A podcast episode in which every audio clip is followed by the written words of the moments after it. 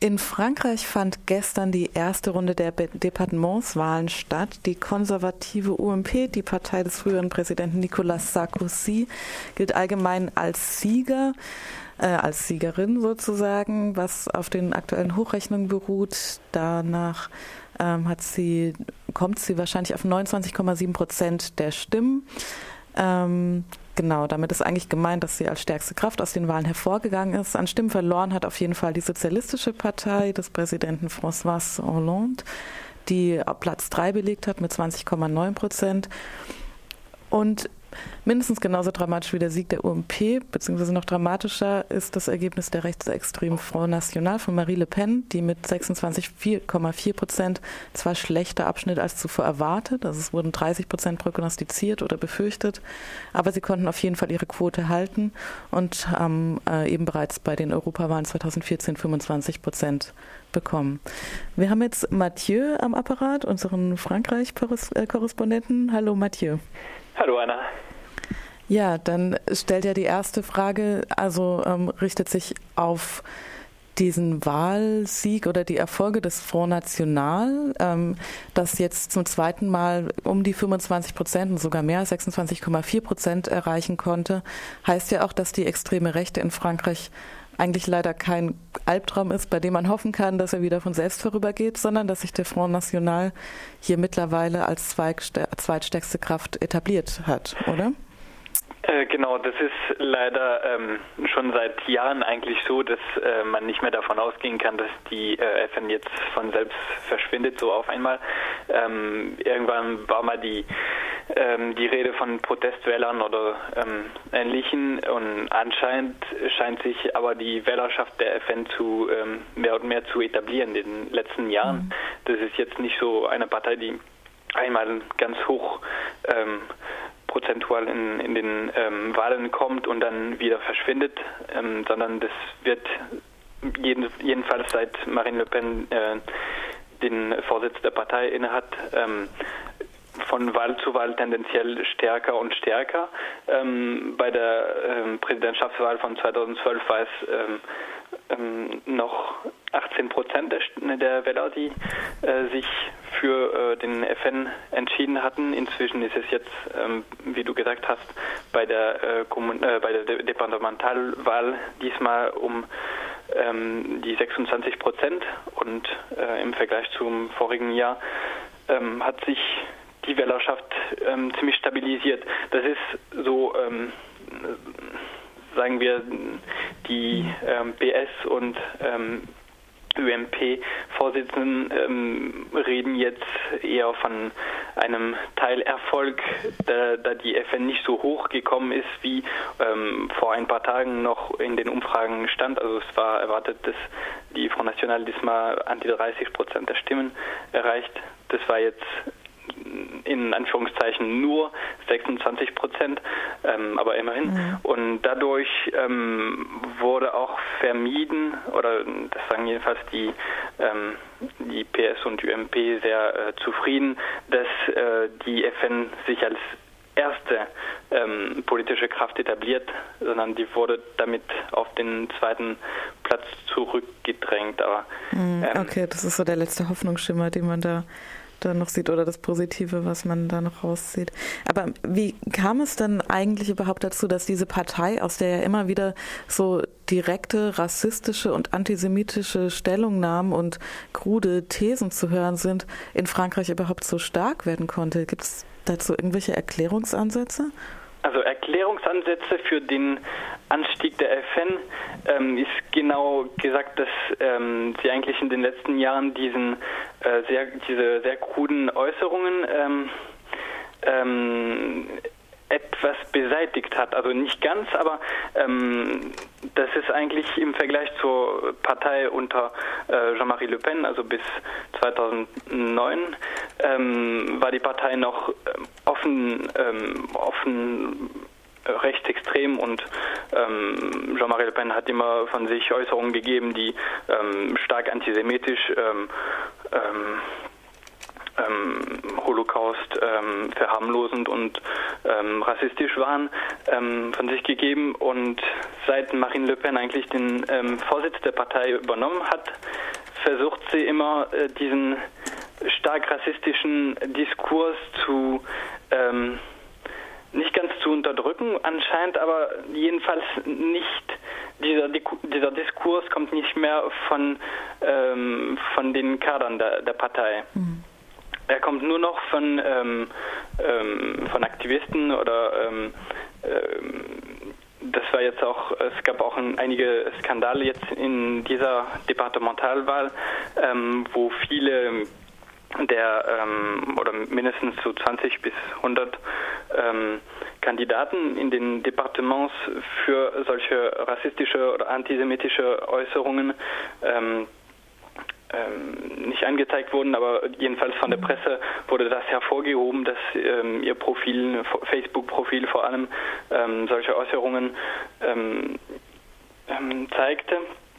Und dieser, also dieser Trend gibt es noch in der Partei, mhm. wird aber von, von der Parteispitze irgendwie so gehandhabt, dass, dass man sich davon distanziert, aber doch nicht so sehr. Also diese ähm, die Parteispitze sagt immer, äh, nee, äh, das, das ist nicht das Bild der Partei, das ist, äh, die Partei ist an sich nicht rassistisch und so weiter. Mhm. Ähm, aber ähm, verurteilt auch nicht ganz, ähm, nicht ganz äh, ähm, konkret die, die, die Äußerungen von äh, Parteimitgliedern, die dann offen rassistisch sind.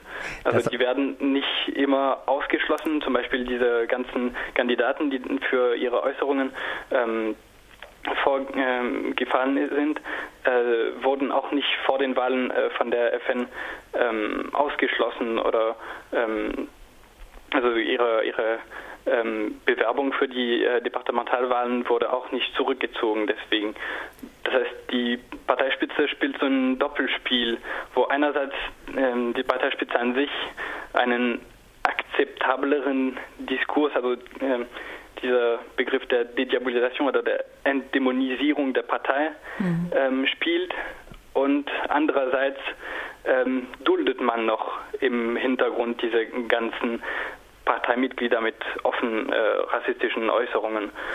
Das heißt, äh, die Partei selber, die ist im Prinzip offiziell ein bisschen im Wandel und wird bürgerlich. Jetzt hat die FN natürlich irgendwo auch ein paar Wahlsiege hinter sich gebracht.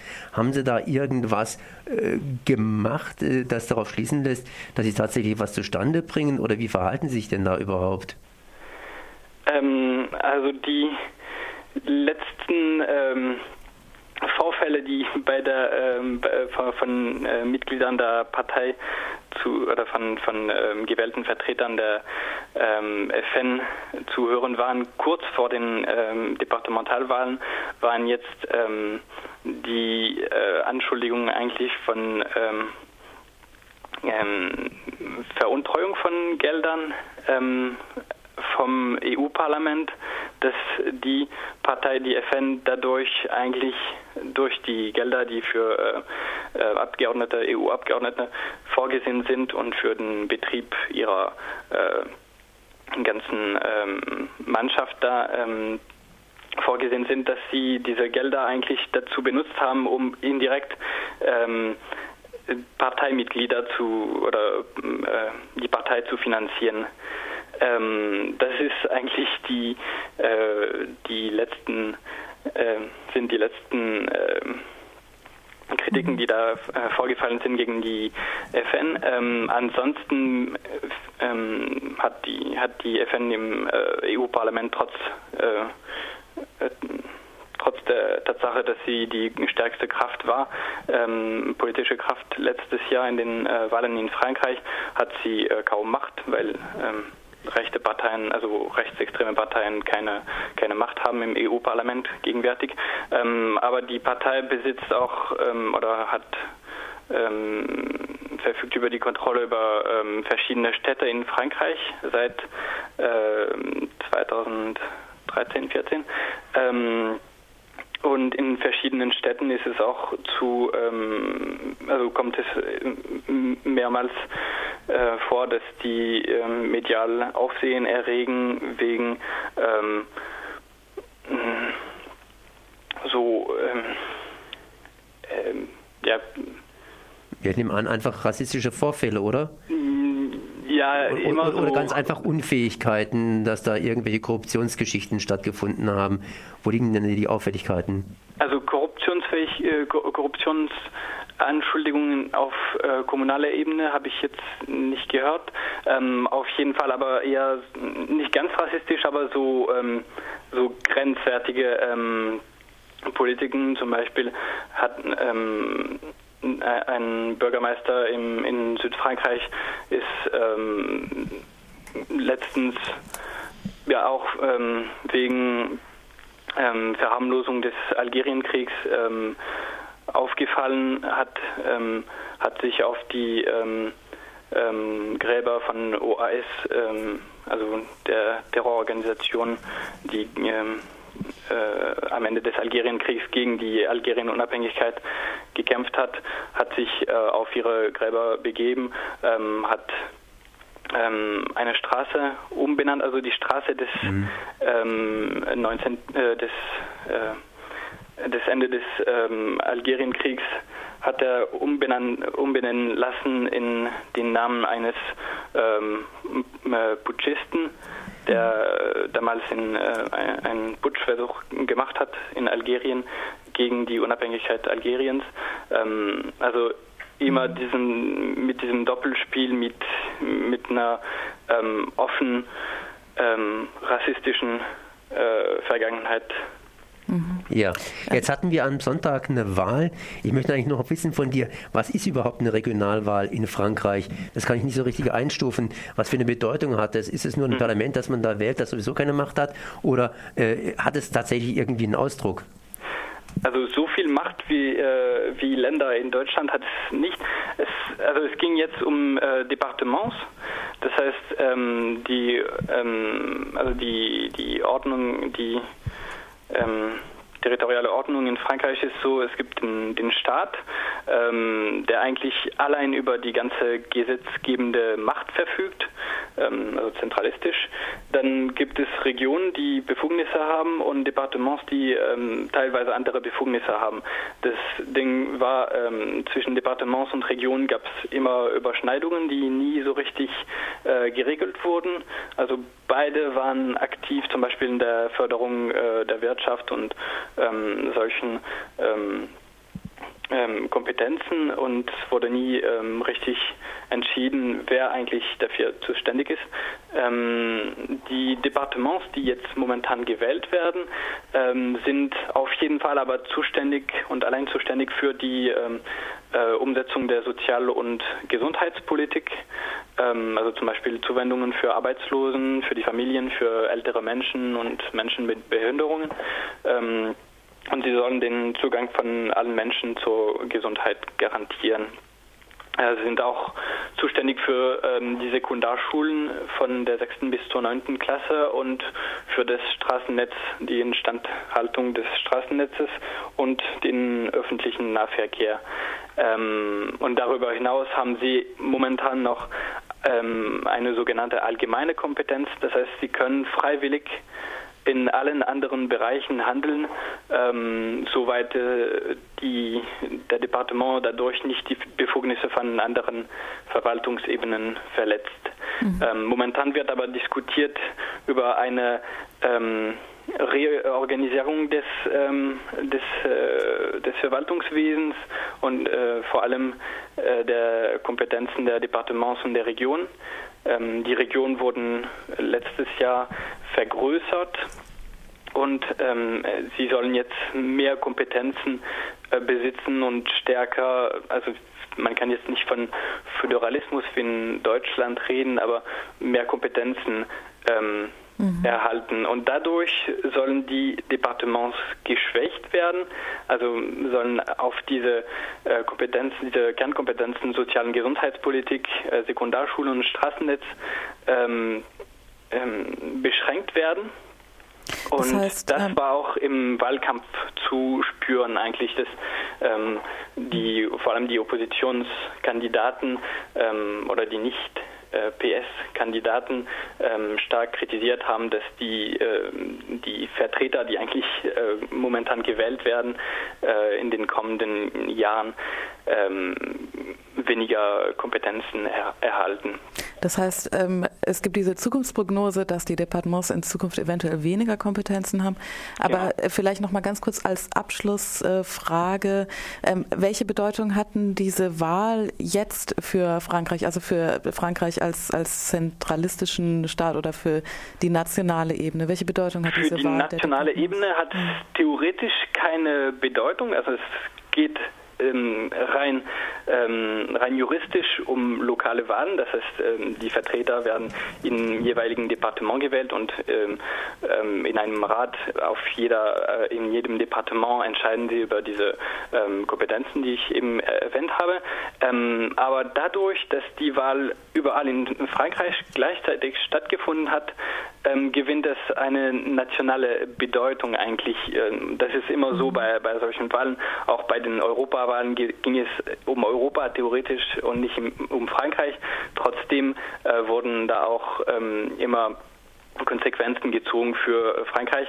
Und es ist jetzt momentan die Frage, was wird aus zum Beispiel aus der Regierung ähm, geschehen, da anscheinend die, ähm, ähm, also offensichtlich die, die Sozialisten eine ähm, Niederlage äh, erleiden werden. Sie hatten ähm, die Kontrolle über 60 also die linke, gesamte Linke hatte die Kontrolle über ungefähr 60 äh, Departements von den 100.